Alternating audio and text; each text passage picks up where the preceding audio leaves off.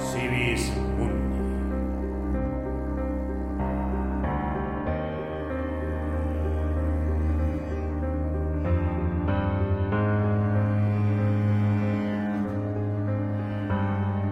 Una producción de.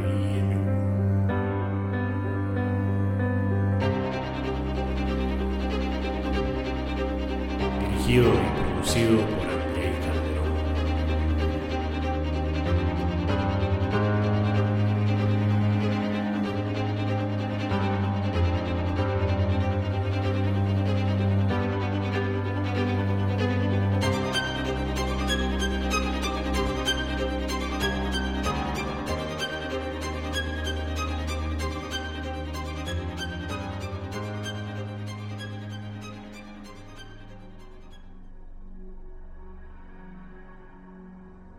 La irreversible disparidad entre el déficit comercial entre Estados Unidos y China condujo inevitablemente a un choque de titanes a nivel comercial y arancelario a principios del año 2018. Este enfrentamiento fue denominado desde sus inicios como la guerra comercial. A pesar que los especialistas han apuntado al inicio cronológico del enfrentamiento entre el águila y el dragón en marzo de 2018,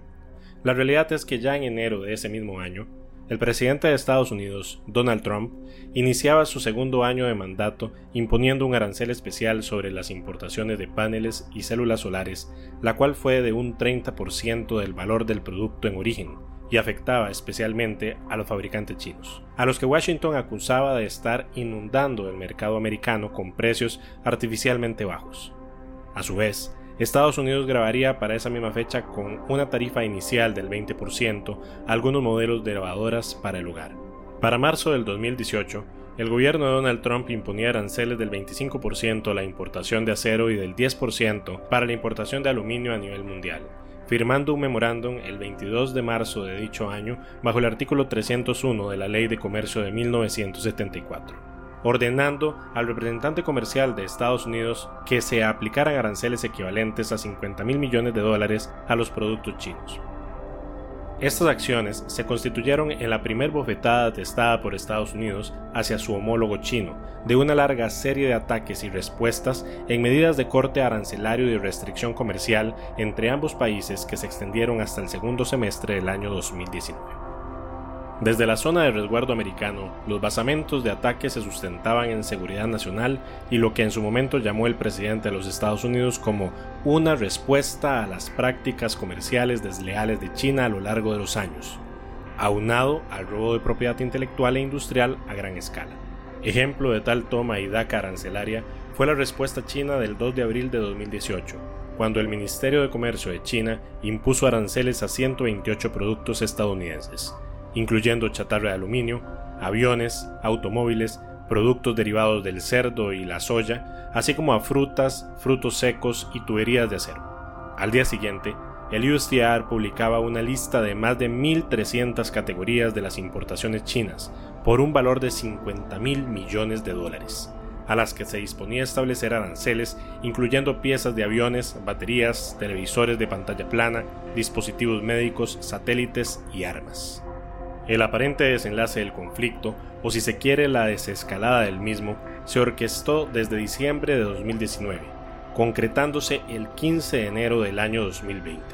donde, y citando el comunicado de prensa oficial de la Oficina del Representante de Comercio de los Estados Unidos, Estados Unidos y China firmaron un acuerdo histórico y ejecutable sobre un acuerdo comercial de primera fase que requeriría reformas estructurales y otros cambios en el régimen económico y comercial de China, en las áreas de propiedad intelectual, transferencia de tecnología, agricultura, servicios financieros y moneda y divisas. Dicho acuerdo también incluía un compromiso por parte de China de compras adicionales sustanciales de bienes y servicios estadounidenses en los próximos años.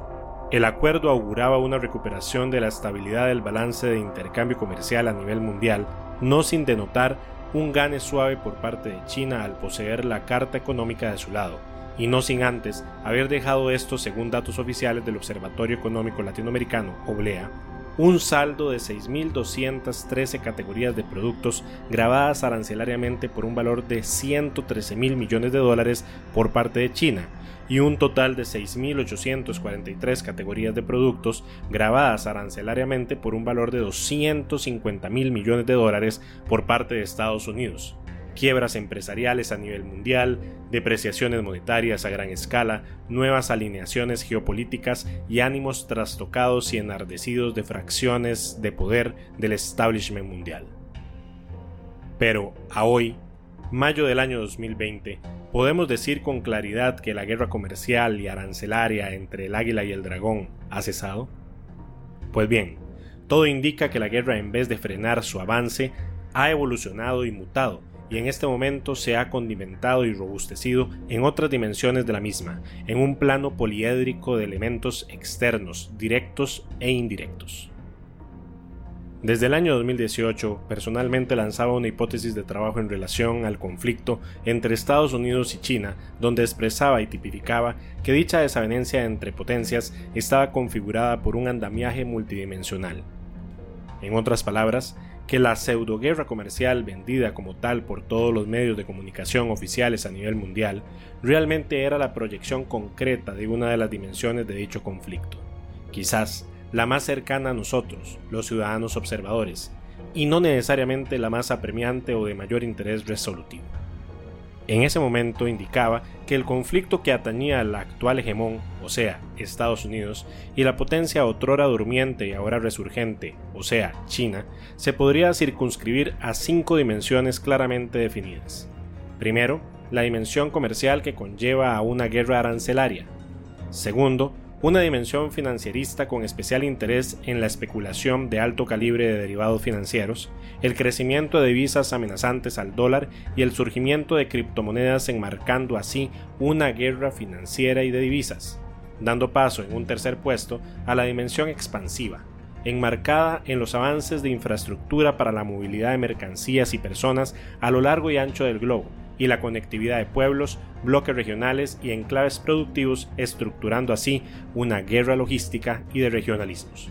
En cuarto lugar, la dimensión espacial y de defensa nacional, delimitada por los avances militares, aeronáuticos y aeroespaciales, seguidos por la nueva carrera espacial de conquista o reconquista del espacio exterior más cercano a nuestra Tierra, por ejemplo, consolidación de proyectos en la Luna y Marte y definición de los nuevos parámetros y políticas en materia de exobiología y exopolítica. En otras palabras, hablamos de una guerra aeroespacial y de defensa no convencional, para finalmente, en un quinto lugar, coronar este pentaedro hipercomplejo con una guerra tecnológica, donde los límites entre la realidad y la ciencia ficción se desdibujan hoy con una celeridad impresionante y atemorizante, catalizados por los recientes eventos pandémicos y las nuevas necesidades mundiales derivadas. Hoy, dos años más tarde, esta hipótesis de trabajo se comprueba y fortalece. El anuncio de aceptación global generalizada de la declaratoria de pandemia ha hecho que la guerra arancelaria o la guerra comercial entre el águila y el dragón quede en un segundo plano y el poliedro de conflicto gire exponiéndonos de forma más cercana otras de sus dimensiones más interesantes pero a su vez más peligrosas. El 9 de abril de 2020, aderezado por los contextos pandémicos mundiales, el vicepresidente del Banco Popular de China, Fang Yiwei, dejó completamente claro que Pekín seguiría impulsando las investigaciones relacionadas con el desarrollo de una moneda digital china como nuevo método de pago la sombra de la guerra financiera y de divisas iniciaba lentamente su avance sobre un capitalismo debilitado. Y es que Pekín ya desde el año 2017 venía planeando reformar el actual sistema de emisión de dinero en efectivo, lo que podría significar una futura retirada de su circulación. A finales de diciembre de 2019, el jefe del Instituto de Investigación de Moneda Digital del Banco Popular de China, Mu Shanshun, había declarado que el criptoyuan estaba listo para pasar las primeras pruebas. Se suponía que cuatro de los bancos más grandes del país y tres operadores móviles debían haber lanzado los proyectos piloto en las ciudades de Shenzhen y Suzhou. Sin embargo, posteriormente al anuncio de diciembre de 2019, no se habían generado publicaciones de dichos resultados, cayendo aún más en un velo de secretismo durante los eventos de confinamiento experimentados en China a principios del presente año a causa de la aparición y avance del SARS-CoV-2.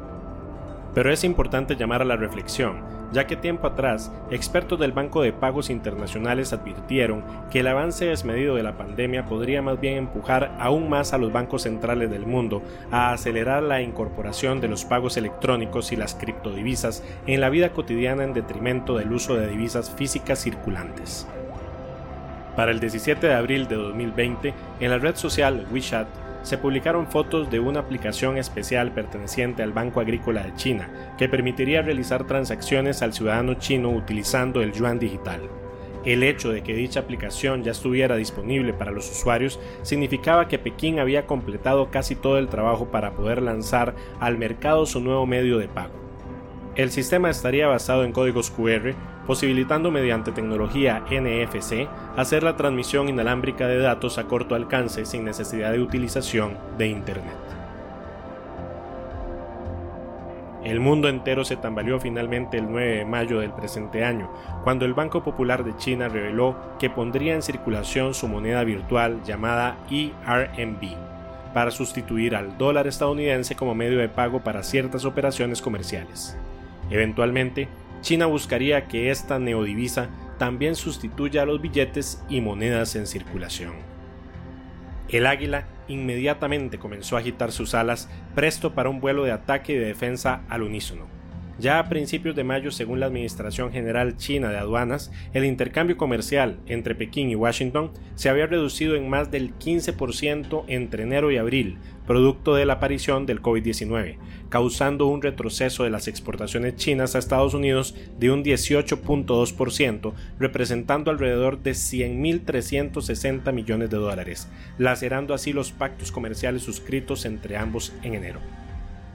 Ante la gravedad de los acontecimientos vertiginosos, comenzaron a filtrarse planes y especulaciones financieras por parte de los Estados Unidos, incluyendo ideas tales como eliminar parte o la totalidad de la deuda externa que sostiene dicho país con China, de alrededor de 1.1 billones de dólares, lo que agravaría inmensamente la ya altamente vapuleada relación entre ambos países y generaría una atmósfera tóxica de desconfianza bursátil e inversión generalizada a lo largo y ancho del globo donde China respondería reduciendo o eliminando su tenencia de bonos de deuda del gobierno americano, atestando un golpe cuasi letal a la endeble economía estadounidense actual.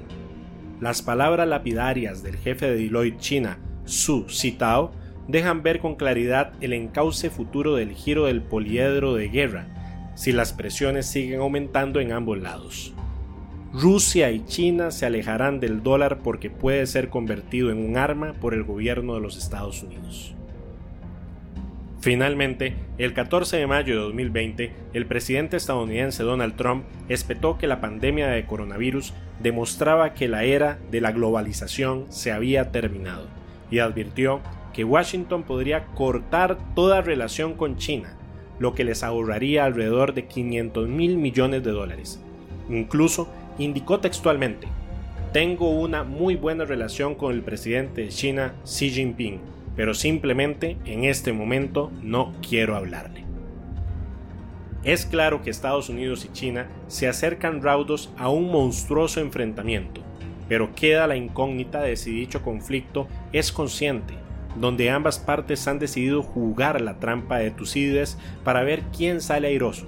o, si por el contrario, ambos han ya caído en una trampa, movidas sigilosamente desde esferas traseras y el tártaro del establishment global que encaminan con pretensiones ominosas y nada diáfanas a una nueva guerra fría entre potencias, en una encrucijada durante pandemia que ya muchos teóricos y especialistas han comparado con el periodo entre guerras experimentado tiempo atrás entre la Primera y Segunda Guerra Mundial.